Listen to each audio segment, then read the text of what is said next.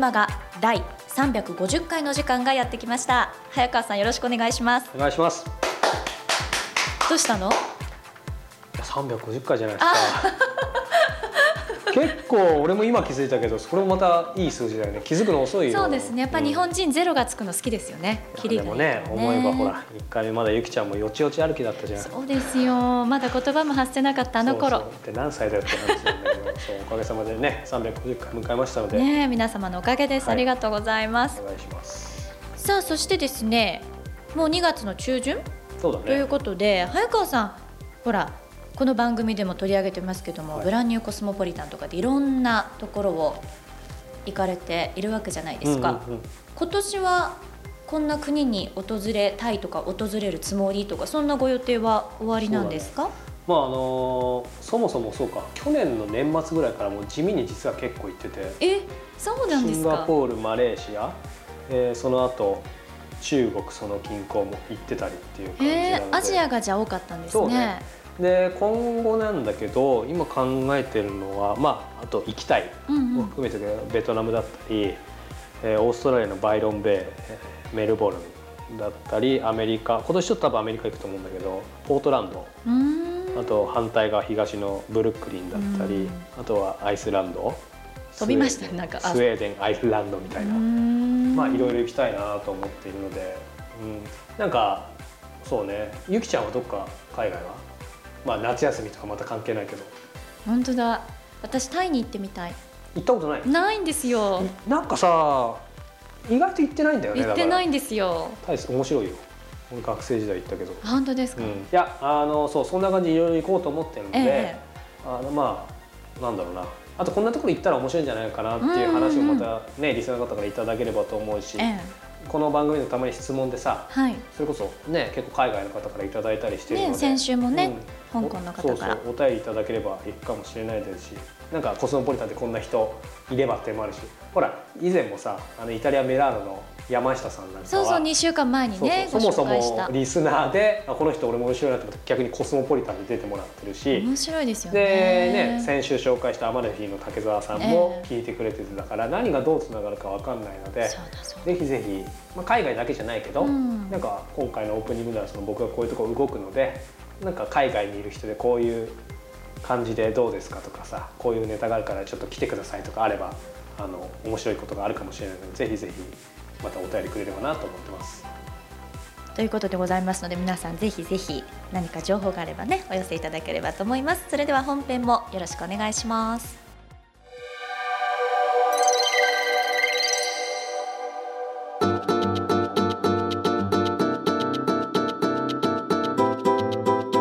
続いては今月の菊間がインタビューです。今月は作家の石平さんをお迎えしてお話を伺っております、はい、今週が第3回になりますね。そうですね。あの石平さんまあインタビューの中身は本編に譲るとして、はい、やっぱり毎回単純にいいなと思ってかつ大事だなと思うのがやっぱ環境だよね。でこれ、まあ、実際石田イラでインタビューで画像とかで調べれば多分あの結構彼露出その辺して問題ないので、はい、検索で画像出てくる石平さんのね、えー、事務所ってこういう感じなの。これすごいよ。えー、あの都心の一等地にあるところのすごいおしゃれ。これ螺旋階段降りてた地下なんだけどさ。あこれ地下なんですか？広いしやっぱり白を基調としてるから清潔感にあふれてるし照明も綺麗だし、ね、200平米ぐらいじゃないかなすごい広い。で、まあ、ゆきちゃんの今の表現でみんなちょっとあったか分かんないんだけど もう真っ白な空間で、うん、えーと、壁面に、えーと、本棚というか、レコードを飾る。レコードだけで5000枚ぐらいあるって言って彼は音楽がすごい好きで。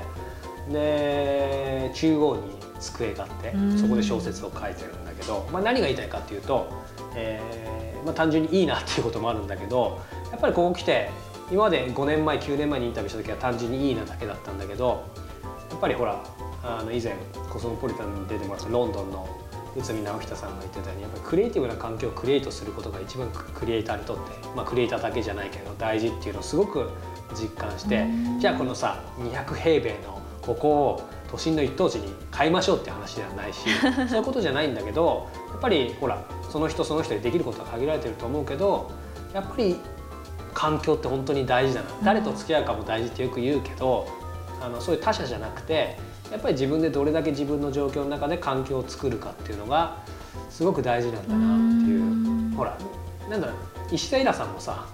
きっと最初からこんなすごいところにいたわけじゃないわけじゃん。で,、も自分がクリエイティブでいる環境を多分その、えー、そのライフステージステージで作ってきたから今が絶対あると思うんだよ。だからそこをやっぱり改めて考えさせられたなと。あの皆さんもね興味あれば石田イラさんで多分画像検索すると必ずこの真っ白な、ねえ。ー、書斎が出てくると思うので、まあ、イメージ湧くと思うかなと思います。じゃあぜひそんな画像をちょっと見ていただきつつ、はい、早川さんとのインタビューをお楽しみいただければと思います。それでは石田イラさんのインタビュー第3回お聞きくださいこれどのくらいの期間で書いたんですか？これは1年ちょっとですね。毎月毎月連載なので。あ、はい、そうかそうかそうか、はい、実際その書き下ろしっていうケースもあるじゃないですか、うん。はい、書き下ろしだとまあそれも作品によると思うんですけどどのくらいで書くんですか？書き下ろしですか？えっ、ー、とね今書き下ろしあまりやる時間ないんですけど、うん、まあ実際書き下ろしでそれ一本に取り掛かれるとしたら3か月から半年ぐらいじゃないですかね。あでもなんか僕の勝手なイメージですけど、すんごいもっと早そうなイメージなんですけどやっぱそのくらいかかる？去年一冊書いた時は本当早かったです。どのくらいですか？えー、いや賞味書いたの本当2週間ぐらい。早いやもうねでもそんなんじゃなかったの。その2週間の間の、えーと、13日で、うん、まあ最後の山場ぐらいまで来たんですよ、はい、であと3 4 0枚で終わるかな。で次の日の3時が締め切りだったんです。いやでもこれだったら明日の朝早く起きて書けば大丈夫だと思って、はい、寝て朝6時に起きて書き始めたんですよ、はい、で書いても書いても終わらなくて、うん、で3時にも終わらなくて、あれ終わらない。で夕方の6時ぐらいかな、で送って終わったもう死ぬと思って送って「はい、ねえねえ何枚書いた今日すごかったね」とか言ったら「石田さん今日120枚入りました」それは石田イラ作家記録ですか？記録です。朝6時に起きて7時から始めて、うん、お昼ご飯はもう立ちながら食べるぐらいの感じで で夕方書き上がって120枚という記録ですね。はいそれってちょっと愚問かもしれないですけどどういう思考なんですその朝の時点では、はい、いわゆるその残り何ページの、はい、もう山場を書けば終わると思ってましたそそこの道筋ってなんか見えてるんですか？それ全く見えてない？あのね溺れ毛に見えてるんですけどわからないんですよね、うん、やっぱりわからない。わからないです。小説は毎回毎回今日何を書くかわからない仕事なんですよ。こういうふうになるだろうなとは思ってるけどそれをどう書くかわからないのですごくあの悲しいシーンが笑えるシーンになってたり突然なんか暴力が始まったりみたいなことがあるので、以前ねお聞きした時にやっぱりそれこそプールに飛び込むような感じだって言ってたんですけどその感覚って変わってないですか？変わってないですね。あんまりあの本当に何でもなくこうスタスタって歩いてきてプールにバシャンって行くような感じがいいんですよね、うんうん、なんか準備運動死ぬほど頑張ってから、なんていうんじゃなく、はい、なるなるべく普通のフラットな状態でポンと入るっていうのが、その書いてる時って、はい、なんかもうもうそれこそ極端な話もうまばたきしたら書き終わってたみたいな感じなのか。いやそんなこともないですけどただ集中するのと大体集中力って23時間じゃないですか続くのは、はいはい、それはもう一瞬ですね。調子がいい時は2時間パッと気が付くと原稿も上がってるし2時間経ってるみたいな感じです。そっか。あの井田さんもともとねあの広告の方ですし、い。わゆるプロダクションとか、僕もそっちだったんで分かりますけど、絶対締め切り守りそうですよね。いや僕はでも本当に仕事しなかったですよあそうなんですか？もうね広告の仕事大嫌いだったの。もうやだこんなのバカバカしいって思いながらいつももちろん締め切りちゃんと守ってましたけど、ですよね。でも本当にプレゼンの時にクライアントから話を聞いて机の人にこうやって書いて、うん、それから2週間何もしないでそれを出すみたいなことしてましたね。今まで作家になってから締め切り守れなかったことってあるんですか？山のようにあります。あるんですか？はい僕はもう本当に特にここ最近の何年かは毎回綱渡りです、それなんでこの数年で変わったんですかね？あの一番はですね小説ってエンジンをかけないといけないじゃないですか。そのエンジンのかかりが悪くなるんですよ。悪くなる。これはねもう年を取るとみんなそうです、うん、あの要するにその作品の世界に入っていくのに知的な筋肉みたいなのが必要なんですけどその筋肉が衰えるんですよね、うん、なのでそのさっきみたいにパンって入れないんです。ああだこうだぐだぐだしながらなかなか来ないなかなか来ないと思って待っているうちに締め切り日が来る、うん、でそこでようやく入れるみたいな感じになるんですよね、なんか年を取るっていうキーワードありましたけど僕初めてお会いした9年前とあの外見的には全く変わってない,、話してるも変わってない感じですけど、年取りました？取りましたね。それはどんなところで感じますか？え？あのね朝早く目が覚めちゃうところ。昔なんでおじいさんってあんなに早く起きるのと思ってましたけど本当に6時とか7時にパッて一回目覚めるんですよね、それからまた頑張って寝るんですけど、うん、びっくりしますね。えなんか体力的な衰えとかもあります？ありますね、うん、体力的には特に運動してないっていうのもあるですあるんですけどやっぱ、うん、長時間のなんかね、うん、はしんどいですね運動とか。なんかやっぱりその作家さんってまさにその心とか頭を使うから、はい、まあ、だからこそ体を一緒に使ってないとかなりきついと思うんですけど、はい、そういう意味でのその体、ええ、食でもいいですけど、ええ、まあなんか心がけてることいやもう何にも気にしてないですね。ない。えー、今はその血圧だけ気にしてるぐらいですね。はい、いやうちの母親がその高血圧で死んでるのであの、まあ、50代後半だったんですよ、はい、でいきなりこのままから倒れて亡くなったので、うん、あの家族全員50代になると血圧がぐっと上がるという遺伝があるんですよね、うん、でそれが上がって去年ちょっと苦しんだので、うん、まあ、今年もちょっとそこだけ気をつければいいかなと。そうか、うん、じゃあなんか特別何かすごいご飯気使ってるとか。いやだからそういうのやったらご飯楽しくないしそ、ね,、の健康のために体を動かそうと思ったら運動も楽しくないじゃないですか。やっぱなんかの枠っていうのは嫌いなんでしょうね。嫌いです、まあ、好きな人いないでしょうけど、うん、だからもう本当にみんなやめてねあのふくらはぎを揉むと長生きするみたいな そんないい加減な話の本買うの。よくないよ。本当。そっか、うん、もう長生きそれで長生きするの統計を出してくれって言いたいね。あまあね、うんそうですね。統計あるかないかってとこですよね、うん、あとほらおでこに一円玉を貼るとどんな病気も治るみたいなさ、うん、そんなのあるんですか？僕最近読んでありますあります。あの健康雑誌とかにそういうのあるんですよ。なんかラップを体に巻くとかさ、もう本当いい加減な嘘なもう何の根拠もないのに騙されるのやめてほしいな、なんかそういうのに騙されちゃう人ってやっぱり時代が不確実だったりすがりたくなったら増えてくると思うんですけど、はい、イラさん感じますか？今増えてます？ものすごく感じますね。それはどういうところに感じますか？えー、とやっぱり一番はその日本最高みたいな人に感じますね。あの外の世界に関心がなくなっているのに、なぜそんなに日本最高になっちゃうの？と、あとあれこれと言いたい気持ちはわかるけれど、中国韓国ともあのなるべくうまく仲良くしていった方がいいよこれからはともちろん思いますね。まあ今のねその小説っていうところで、はい、さっきあの取材基本的にそんなしてない、はい、したくないって話だったじゃないですか、はい、でもどう考えてもこれしてるだろうって僕思ったのが、はい、あの久しぶりに3年半ぶりでしたっけ復活したあの池袋ウエストゲートパーク、僕楽しみに読ませていただいて。はいはいあのね、ちょっと、まあ、言いたくないんですけど、あの2話目ぐらいでノマドの話があるじゃないですか。でその最初の描写で、えーと、MacBook に、iPhone に、そこまでは取材しなくても書けると思うんですよ。あのね、まあ、今出しませんけどあのえっと、モバイルバッテリーのハイパージュース、ええ、で俺持ってるんですよ、はい、でまああのおかげさまでまあなんとか生きられてるノマドなんですけど、はい。はい、そこは取材したんじゃないかなとそうですね。そこら辺はあのちょっとマニアックですけど、えーと、資料を読んだり、あのネットでそういうの書いてる人いるじゃないですか、うん、そういうのをあれこれ見,、ま、見たりはしましたね。でもそれ、まあ、じゃあそういう意味ではすごいなんか街歩き回ったりとか、はい、徹底的になんかやってるんじゃなくて、ええ、ある意味結構効率的に取材取材そうですね。自分の中でですね。あとはあのもちろんそういう仕事してる人がいるのでちょっと聞いたりしてっていう、うんうん、裏取ってるわけですよね、はいはい、い。やだからちょっともうドドキッとして、ええ、で一番やっぱり聞きたいのがこの、まあ、オネスティもそうですけど、はい、特に他の方以上にイラさんってやっぱりその普通、はい、まあ、何をもってして普通かは分かんないですけど、うん、の人の描写を、はい僕からするとやっぱ普通じゃないと思うんですよ、いろんな意味でその作家ということもそうだし、社会的な地位とかも全部含めて普通じゃない。でもその中でなんであんな普通なことが書けるのかな、ああなんでしょう。だからやっぱりあの偉くなんないタイプだからじゃないですか？でもある意味偉いじゃないですか。いやでもね先生っぽくなれないんですよね。だからあれこれ例えばその新人の文学者の選考委員とかやってますけど、うんうん、その中ではやっぱり多分一番なんか普通に見てると思うんだよな、うんその辺っていうのはなんだろうさっきの偉い人には偉くなく、うん、逆にそうじゃない人にはむしろリスペクトしてるみたいなところが根幹なのかな。それ以外にもなんかご自身でやっぱあの僕ですら、はい、やっぱりある程度仕事がうまくいってくると、いろいろちやほやされたりとか、うん、いろんなものがあって絶対俺なんか調子に乗るわけないって思ってもやっぱり足元使われそうになったことあるんですよ。へ本当に？ありますよ。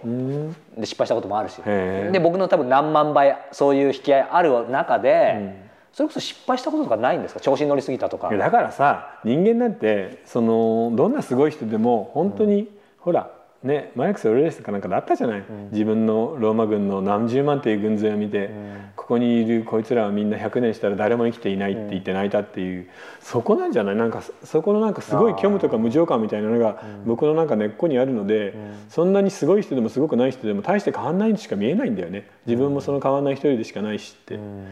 なのであのどんな人と会っても緊張しないし、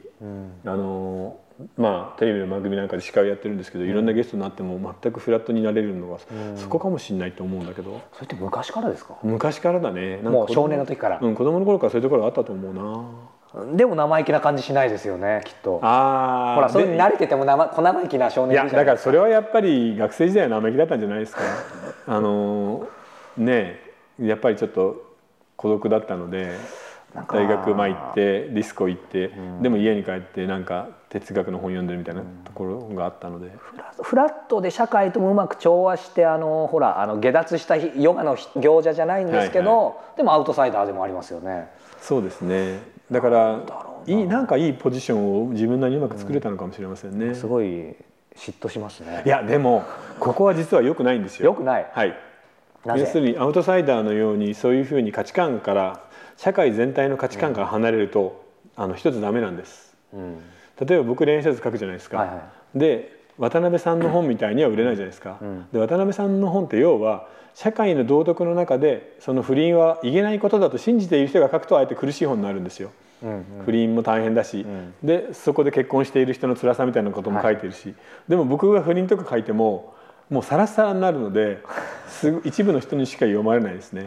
まあ僕はそれでいいんですけど、うん、やっぱりそこで葛藤がないですから。要は対社会での葛藤とか苦しみが小説の中に現れなくなる、うん、あのアウトサイダーだから完全に。だから逆にそう信じてないんですよね。人間の道徳みたいなものを。うん。その要はさっき言った箱の中にいないってことなんですよね。そう。でも箱の中にいる人は箱の中にいない人のことを微妙に鍵づけるのでやっぱ離れてしまいますね。だからマスは狙えないです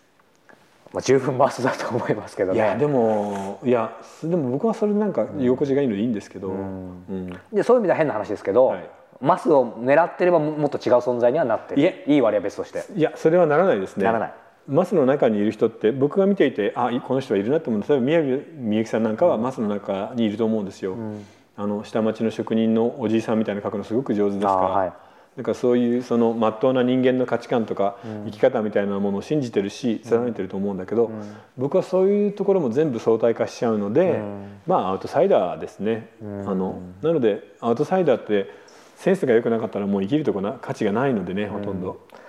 そうか俺アウトサイダーだけどじゃあセンス良くないとってことですよね。結構大変ですね。まあ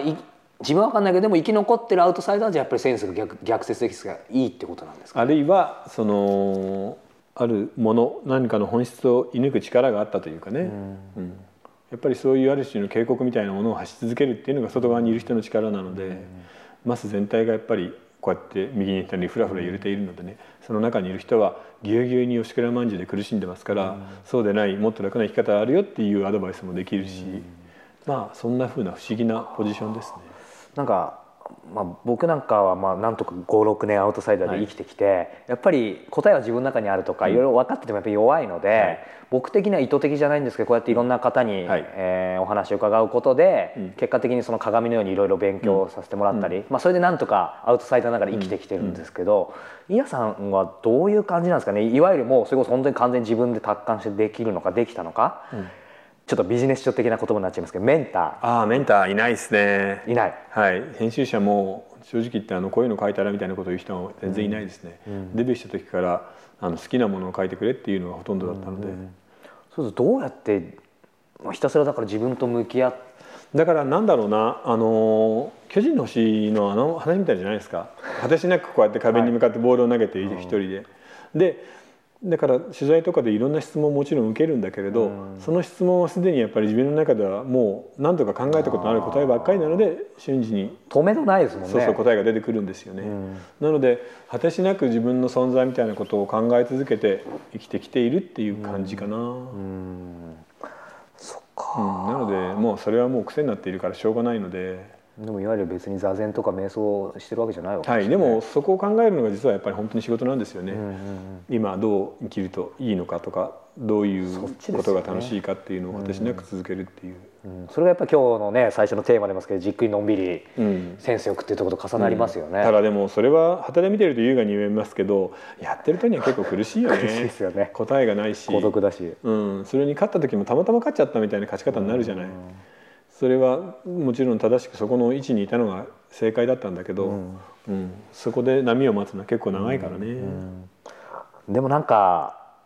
手法「How to」っていう言い方してくれますけどやっぱりそういう意味ではその磨き方ってそれぞれの今いるところで仕事とかもありますけど、なんかそういう意味でやっぱ投資というか、さっきのマーケットの動き見るっていうのは、そのマーケットとかお金儲けとかそういうことだけじゃないってことですね、はい、全部に応用できます、えー、運の大きな流れとか波とか、そういうものはありますよね、だから例えば今学校でいじめられているとする、でそうすると波で言えばそこの方に来てるわけじゃないですか、はい、でもみんなね今見えている世界が全てだと思い込むんだよね、うん、いい時と悪い時とあって悪い時は特に、はい、なのでそこでちょっと視点を変えられていいんだけどね、うん、学校にいるのはあと2年だ、はい、社会に出てしまえば何でもない。別な学校に移れるかもしれない、うん、あるいは学校なんて休んでしまって行かなくてもいい、はいいろんな選択肢があるんだけど、うん、みんなそこで目の前のことが全てって本当に苦しく思ってしまうので、うん、それをもうちょっとその人生全体の波みたいなのが見えるといいけどね、うん、そうですね、まあそれは本当にあの仕事なんかでもそうで、悪い時は本当に悪い時だけは続かないので、必ずいいことが来ますから、その次の上げ潮に向かって耐えていればいいんだけどなと思う時はありますよね。そうですね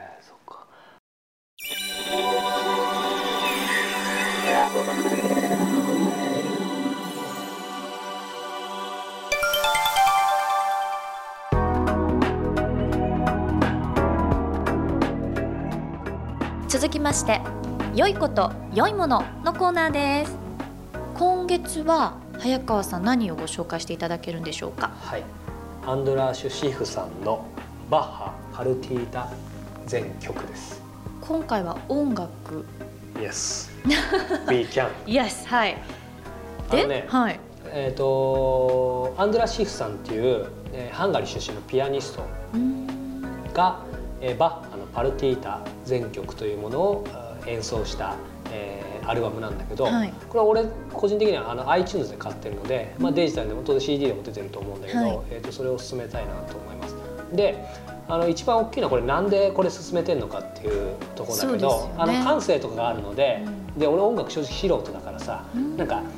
どんなとこがいいみたいな専門的なことは言えないんだけどあの本と一緒でさあんまり音楽進めてこなかったんだけどやっぱりその自分が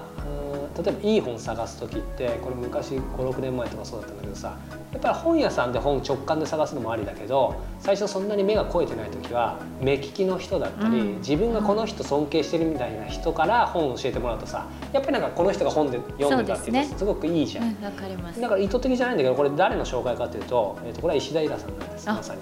今月の菊間がインタビューの。でさっきほらインタビューの、えーと、導入の最初の時にも言ったけど、はい、彼はすごく音楽が好きで、えーと、その書斎というか、えー、仕事部屋にももう何千枚っていうものがあってでクラシックがすごい好きな人なんだで小説の中にも、えーと、特にバッハが好きみたいでバッハのその演奏では今現代の、えー、と作家ではあのご存知の方もいると思うけどこのアンドラ・シーフさん以外にもグレン・グールドっていうすごい有名な人がいてで事あるごとに例えば彼の作品である池袋ウエストゲートパークなんかでは、えー、主役の誠がえー、そのグレン・グルとか好きでよく聞いてるみたいなシーンはあるんだけど池袋ウエストゲートパークってさ読んだことある？やんちゃなね。読んだ作品？私はごめんなさいテレビとか、うん、でしょ？だからまあそそうするとあの永瀬君がイメージ湧くと思うぴったりだと思うんだけどそうそうあの誠が聞いてるイメージをみんな持ってもらえばと思うんだけどやっぱ俺は石田エさんえば音楽っていうイメージがあって。で今回たまたまあの池袋ウエストゲートパークの最新作が3年半ぶりかな？にリリースされてその中でさあれ？と思ってグレン・グールドじゃなくてその誠がアンドラッシュ・シフのこのまさに、えー、バッハ・パルティーダ全曲のことを書いてたので。で、まあ、要は iTunes で聞いたらこれはすごいなと思って。これ何がすごいってほらアートもそうだけどさ感覚だからさ。そうですね、うん、で俺がなんか変に技法とか言うとさすごい安っぽくなるから言わないんだけど、まあ、とにかくあのすごく心打たれて、まあ、すぐ買っちゃったんだけどあのまあ、興味ある方はこの iTunes でほら今数秒聞けるじゃん。聞いてもらえばと思うんだけど音楽ってさ、まあ、もっと言うとクラシックか。ゆきちゃん聞く？たまにかな。どういう時に聞く？心を落ち着かせたい時とか、どういう人が何好きとかなんかどういうのを聞くとかってあるの？もうちょっと細かく言うと。いやでも私の場合こうなんだろう。名曲みたいなよく知られてるような曲を選んでしまいますけどね。まあじゃあ普通に家にもそういうのがあるって感じでも私もさっきおっしゃってたみたいにちょっと iTunes とかでその時の気分で買ったりとか、うん、だから CD をわざわざ買ってってとこまで行ってないかもしれない。うん、俺ね、これ聞いてる方すいませんあの俺よりレベル上だったら恐縮なんだけどほらそういう俺も最初オムニバスから入ってそれがいい悪いじゃないんだけどこのアンドラ・シフさんのこのバッハ・パルティーダ全曲っていろいろレビュー見たりその池袋エストゲートパークとか言ってるんだけどその録音のクオリティがなんかすごいみたいなのよ。でさ正直そういうの正直分かんなかったしあんま関係ないと思ってたのでよくさ何百曲入っててさすごい安いなんじゃん,、それとの違いが分かった。素人できてもやっぱ音質が全く違うからでほら今いいスピーカーとかも結構廉価に買えるじゃん、ね、だからそれで聞いたらさ、ああ全く違うわっていう。でさっきのあの石平さんのインタビューの時の言葉と一緒にやっぱりクリエイティブになるにはこういい音楽聴くと全く違うなって。だこれ聞きながらほらなんかアイデア湧いたりとかさ、まあ、逆にほら仕事仕事ってなっちゃう必要はなくて、まあ、リラックスもそうだしとにかくこれを聞くっていうのが今すごくいいなと。本も読みながらもちろん聞けるしなのでねこれだけじゃなくて今ゆきちゃんがある意味俺が言いたかったのはこの曲このアルバム最高だからぜひチェックはしてみてほしいんだけどあの iTunes サーフィンするといいかもね。別にクラシックだけじゃなくて、ねうん、いいものきっと見つかると思います。ということで噛みそうですけれどもね今月の良いこと良いものはアンドラーシュ・シフさんのバッハ・パルティータ全曲をご紹介いたしました皆さんもよかった iTunes で探してみてください。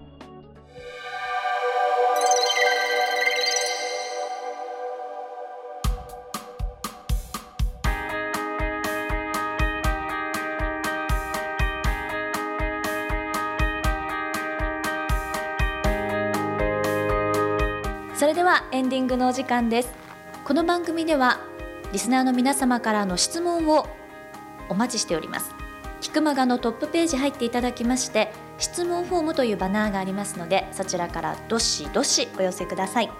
質問を採用させていただいた方には Amazon のギフト券500円分をプレゼントさせていただきます。なんか今ちょっとね話してたんですけど、はい、今月は石田イラさん月間ですよね。ああそうだね。なんか俺石田イラさんとあとそのパルティータ全曲がずっと今も頭に流れてる感じ。あ何？クリエイティブな感じですけど。なんかそうですね。ちょっとなんか自然と落ち着いてますよね今日特に。なんか俺にもそういう雰囲気出てる。出てる出てる。